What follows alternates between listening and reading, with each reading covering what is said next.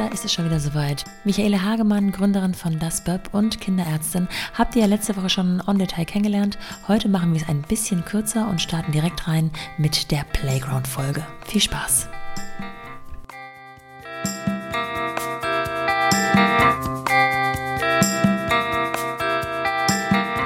Werbung ich würde euch gerne unseren heutigen Supporter vorstellen und das ist wieder Playbrush. Ich habe euch ja bereits von Playbrush und dem Prinzip dahinter erzählt und heute möchte ich noch ein bisschen auf die anderen Features eingehen, die Playbrush noch so mit sich bringt. Also zunächst gibt es Playbrush in verschiedenen Farbkombis. Wir haben zum Beispiel mit unserer Tochter gemeinsam online ausgesucht und dann hat das natürlich automatisch die Vorfreude auf das Paket und auf die Playbrush selbst total gesteigert. Die Bürste rotiert, also dreht sich nicht, sondern schwingt mit 34.000 Bewegungen pro Minute. So können die Kinder die gelernten manuellen Putzbewegungen weiter ausführen und dank Schalltechnologie hocheffizient Plug entfernen. Es gibt extra weiche und dichte Borsten für eine schonende, aber effiziente Reinigung von den kleinen Kinderzähnen. Außerdem vibriert die Playbrush selbstständig, zum Beispiel, wenn die Kinder zu schnell putzen oder zu fest aufdrücken. Und auch wenn die Putzeinheit zu Ende ist, vibriert sie dreifach. Das heißt, die Kinder merken in der Hand direkt, ob sie etwas falsch machen oder ob sie bereits fertig sind. Sie hat äh, super Grip-Oberfläche und liegt damit gut in der Hand und rutscht nicht einfach aus den Fingern. Der Akku hält bis zu, und das finde ich ein Highlight, acht Wochen. Das heißt, man kann auch ohne großes Equipment und Ladekabel einfach mal in den Urlaub fahren. Und produziert wird das Ganze in der Schweiz. Mithilfe der dazugehörigen App, wenn man sie dann nutzen möchte, lernen die Kinder die richtige Putztechnik anhand der Kai-Technik, damit alle Kai, Kau, Außen- und Innenflächen geputzt werden können.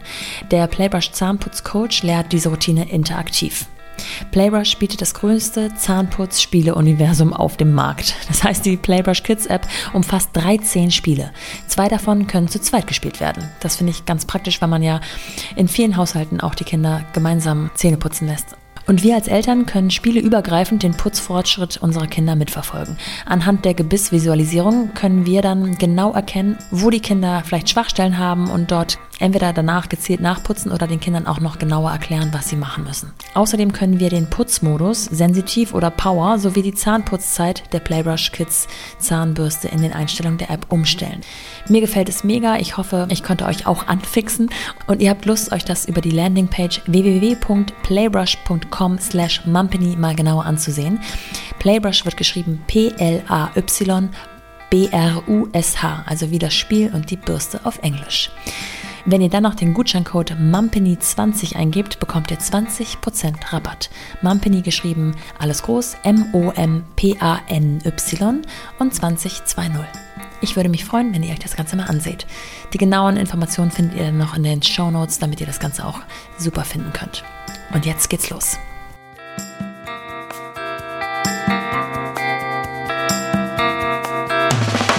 Willkommen zu The Mumpany. Die Balance zwischen Baby und Business. Michaela. Jetzt kommt die Playground-Folge, genau. Ähm, schnelle Fragen, äh, schnelle Antworten. Das überlasse okay. ich allerdings dir, wie viel du darüber nachdenken möchtest und wie ausgiebig du antworten möchtest. Ich fange einfach direkt mal an. Sehr gut.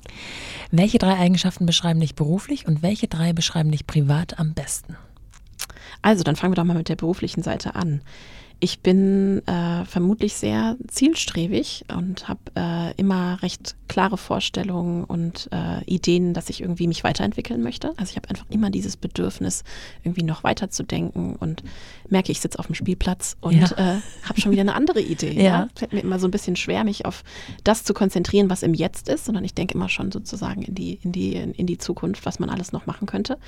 Ähm, ich bin, äh, ich glaube, ich habe ein gutes Verständnis dafür, mich in Dinge hineinzuversetzen. Ähm, und das hilft mir, glaube ich, so ein bisschen für so das Zielgruppenverständnis ähm, und so ein bisschen zu antizipieren, was Trends sind, was irgendwie, ja, Mütter wie wir irgendwie wollen würden. Ja. Und ähm, ja, und ich glaube, ich bin mittlerweile ganz organisiert. und ähm, ja, wie du schon sagst, also äh, wahrscheinlich trifft das auch alles bei mir privat ganz gut zu. Also ähm, ich habe einen wahnsinnigen Spaß daran, mich einfach so in, in so Geschäftsmodelle oder auch Ideen irgendwie hineinzudenken und irgendwie zu überlegen, wie kann man die weiterentwickeln. Und ich glaube, das trifft privat bei mir auch zu, ja, irgendwie zu überlegen, so, hey, was könnten irgendwie die nächsten Schritte sein, die wir irgendwie privat gehen wollen. Und ja bin einfach insgesamt wahrscheinlich ein sehr eher verkopfter Typ. Du wirkst aber nicht unglücklich deswegen. Nö. Was haben dich deine Kinder bisher gelehrt? Also auf jeden Fall, dass man ähm, so ein bisschen eine Gelassenheit an den Tag legen muss, ja. es auch einfach so zu nehmen, wie es kommt, ähm, dass man nicht alles planen kann, obwohl man das gerne möchte. Und ähm, dass es auch in Ordnung ist, auch wenn es mir sehr, sehr, sehr schwer fällt, wenn es mal total chaotisch zu ja. Hause aussieht. Und ähm, ja, und das merke ich auch gerade jetzt so, ich, ich habe ich habe immer so Momente, wo ich so denke, so boah, ich habe so viel Chaos in meinem Kopf, ich brauche irgendwie mhm. Ordnung mhm. zu Hause. Mhm. Aber außer mir möchte keiner Ordnung. mein Mann nicht, meine Kinder nicht. Und ähm, das zu akzeptieren, da werde ich jetzt auch besser drin. Und irgendwie, ähm, ja, ich glaube, das muss man einfach lernen. Ja. Woran, äh, jetzt hast du es eigentlich schon beantwortet, aber woran an dir arbeitest du aktuell am härtesten? ja, einfach auch so ein bisschen, einfach Dinge mehr zu akzeptieren, ja, und auch einfach vielleicht so ein bisschen den Perfektionismus mal auch einfach mhm. nicht so massiv an den Tag zu legen. Und ähm, ich arbeite daran, das hatte ich ja auch in dem Podcast schon erzählt, ähm, einfach auch nicht mehr so mir ein schlechtes Gewissen selber zu machen, aber auch eben vielleicht einreden zu lassen durch so doofe Kommentare. So, das kriegt man ja immer wieder, ne? So, ja, warum kriegt man eigentlich dann Kinder, wenn man gar keine mhm. Lust hat, so auf die aufzupassen? Wo ich dann so denke, so, das ist nicht das, ja, und das stresst mich jetzt einfach nicht mehr. Da denke ja. ich mir so, laber du und ich mache es halt einfach anders. Ja. Das ist okay für mich. Ähm, würdest du sagen, dass da auch Übung den Meister macht? Also, dass man diesen ja, dickes Fell Fall. einfach auch genau. antrainieren Also am kann? Anfang als junge Mutter mit 25 hat mich das gestresst, ja, ja wenn jemand irgendwie gesagt hat, so ja, ich arbeite nur 20 Prozent äh, in der Woche, weil ähm, weil ich irgendwie ja für mein Kind da sein will. Dann dachte ich so, hm, aber wieso will ich das denn gar nicht so mhm. unbedingt? Warum will ich das irgendwie? Warum möchte ich mehr arbeiten? Ja. Und dann hat mich das natürlich gestresst. Ja. ja. Und ähm, ich finde, so mit dem Alter hört man so ein bisschen auf. Ja sich zu vergleichen und lässt einfach jeden so machen, wie er ja. das gerne möchte. Das klingt gesund. Wo knirscht es in Sachen Vereinbarkeit bei euch noch am häufigsten?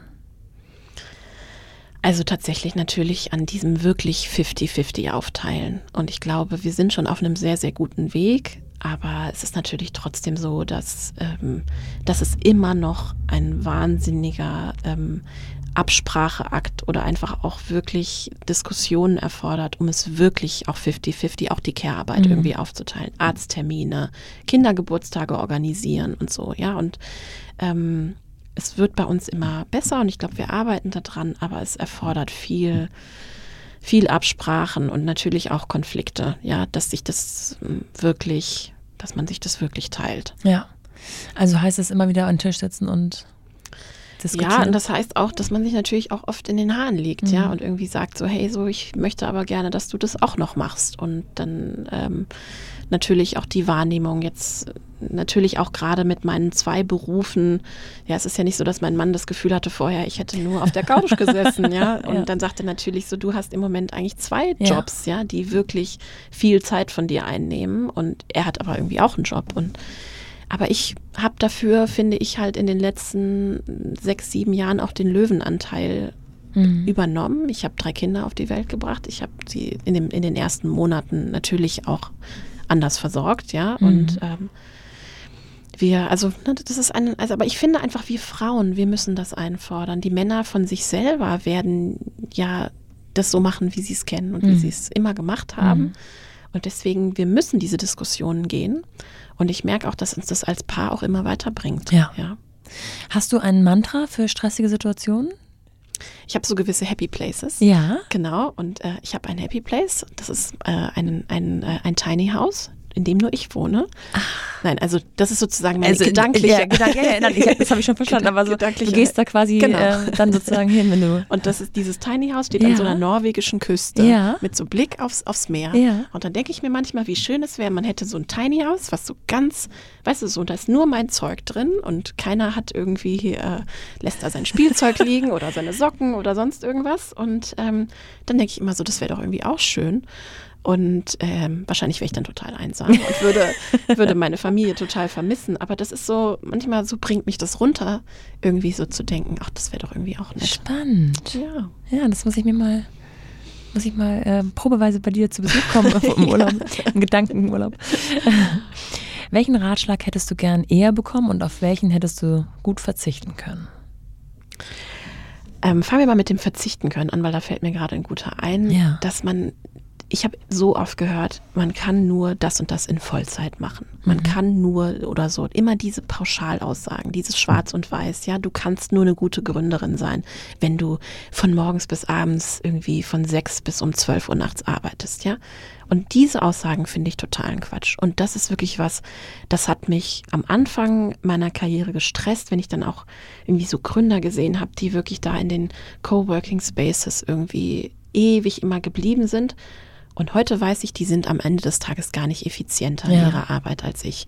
Und ich habe zwar weniger Zeit und muss es mir irgendwie besser einteilen und so, aber die verbringen ganz viel Zeit auf Insta, ganz viel Zeit in Massa Massagestühlen oder sonst irgendwo am, am Kickertisch. Ähm, und deswegen, ne, dass man einfach sich, dass man einfach diese, dieses aufhört mit diesem Schwarz- und Weiß-Denken, dass man denkt, irgendwie, ein Job ist nur dann irgendwie vollwertig, wenn du ihn in Vollzeit machst. Was bedeutet Vollzeit? Ja, wieso, das Wort an sich ist schon so doof. Ja, wieso, wieso können wir nicht ähm, Teilzeitunternehmerin sein und Teilzeitärztin und trotzdem das irgendwie gut machen. Ja, und warum bedeutet das, dass ich das eine nicht so gut mache wie das andere? Oder wieso ist das dann automatisch, dass ich deswegen weniger Erfolg haben werde? Ja, also dieses, dieses Denken, finde ich, da müssen wir uns wirklich noch Ja. verbessern. Und auch zu sagen, so, warum ist eine, warum gibt es überhaupt diese Eingrenzung Teilzeitmutti? Wa- Warum Ja, ist das ein Schimpf? Warum ist das ein Schimpfwort? Ja, wieso, wieso ist es aber für einen Mann? Also mein Mann hat noch nie einen dummen Kommentar bekommen, weil er 80 Prozent ist. Er deswegen Teilzeitpapa? Ist er deswegen weniger Ja. erfolgreich? So ein Quatsch. Ja. Lasst uns einfach diese Worte vergessen, Ja. ja. und nicht mehr benutzen, weil jeder macht es so, wie er kann und ist am Ende ja ein vollwertiger Beruf. Ja. Woran liegt das immer, dass man da so ähm, ja, stigmatisiert wird und auch ähm, beurteilt wird? Also ich frage mich immer, es kann doch ka kaum ein anderes Thema wird so sehr von rechts nach links beurteilt wie das. Ich weiß es nicht. Ich glaube, es ist einfach so festgefahren und es ist einfach so viele Jahre so gelebt worden, ja. Und ähm, ich glaube, es ist einfach allerhöchste Zeit, dass wir das, dass wir das mal angehen Ja. und einfach uns von diesen, von diesen alten Strukturen lossagen und einfach sagen, Kinder werden in einen, ja, im Idealfall in irgendeine Paarbeziehung geboren und ähm, sie brauchen sowohl Mama, Papa oder Mama und Mama oder Papa und Papa, ja, also die brauchen irgendwie diese Leute, die sich um das Kind kümmern und ähm, die möchten aber natürlich auch ihren Beruf weiter verfolgen Ja. und irgendwie muss man sich halt organisieren. Ja. Ah, spannend, da kann man immer, immer wieder noch eine Runde drehen auf diesen Fragen. Ähm, drei Must-Haves oder Must-Dos für Gründermütter? Für Gründermütter. Ähm, ja. Must-Haves. Ähm, vielleicht nicht, also ich finde immer, Mütter neigen extrem ja dazu, alles immer so zu durchdenken und zu planen. Und da ist wirklich mein, mein, äh, mein Tipp, versuch nicht deine Business-Idee bis zum Ende zu planen, weil wenn du das tust, dann wirst du es wahrscheinlich nicht machen, weil dir tausend Dinge auffallen Ah, ja. werden, die zu kompliziert Ja. und zu schwierig sind, ja. Ja. Und da auch einfach mal mit ein bisschen Naivität rangehen und einfach sagen so, hey, ich, ich weiß nicht, was passieren wird und ich weiß nicht, ob es alles gut wird, aber ich probiere es jetzt einfach mal aus, ja. Einfach so ein bisschen diesen, und was mir auch manchmal schwerfällt, diesen, diese, dieses Antizipieren und die Planerei so ein bisschen nicht zu machen und sich einfach mal fallen zu lassen Ja. und zu sagen, was ist das Schlimmste, was mir passieren könnte? Ja, dass ich was ausprobiert habe, dass ich ganz viel dabei gelernt habe und dann aber vielleicht merken muss, dass es hat nicht geklappt und ich muss wieder in was anderes machen Ja. oder in meinen alten Job zurück oder so, ja. Und ähm, wirklich einfach immer sich zu sagen, so wie tief kann ich wirklich fallen? Ja, was ist das? Und, und ist es nicht wahnsinnig cool, auch einfach diese Erfahrung mitzunehmen und das mal mitzumachen, dass man wirklich von der Pike auf alles durchdenkt. Mhm. Ja. Und äh, jetzt habe ich, glaube ich, gar nicht drei oder so, aber ähm, ja, einfach und noch, noch eine Sache, die ich auch am Anfang wirklich immer zu wenig gemacht habe.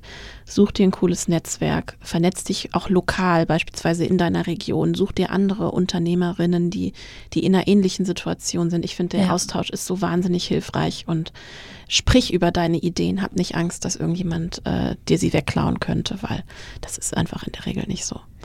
Ist dir bei Böb unterwegs was passiert, wo du gesagt hast, hätte ich das vorher gewusst, hätte ich wahrscheinlich gar nicht angefangen? Ja. also hätte ich gewusst, dass das Unternehmertum halt bedeutet, dass man sich so oft einen Kopf macht, dass man in den Urlaub fährt und trotzdem natürlich immer weiter irgendwie dabei ist, ja, und dass man nie so richtig abschalten kann, hätte ich vielleicht auch gesagt, äh, nee, ich, ähm, ich bin, gehe einfach den normalen Weg. Mhm. Aber ehrlicherweise, wahrscheinlich ist das auch Quatsch. Ja. Wahrscheinlich hätte ich immer, bin ich einfach vom Typ her so, dass ich immer überlege, so was könnte noch um die Ecke sein ja. und dann auch einfach das mache. Ja. Letzte Frage. Mit wem würdest du dich zu all dem gerne mal unterhalten? Zu all diesen Themen? Mhm. Ähm, das ist eine Frage, über die ich kurz nachdenken würde. Ähm, oh, es gibt so viele tolle Frauen, mit denen man sich über das Thema unterhalten würde. Aber ähm,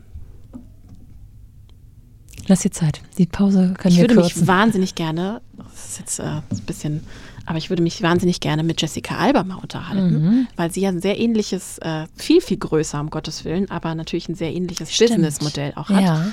Und äh, wie sie das alles so macht. Und ich hätte wahnsinnig Lust, mich mal mit ihr auszutauschen. Okay, ist notiert. okay. Also wenn sie mal im OMR-Podcast genau, ist, dann ruf mich kurz an. Ich danke dir sehr. Dankeschön.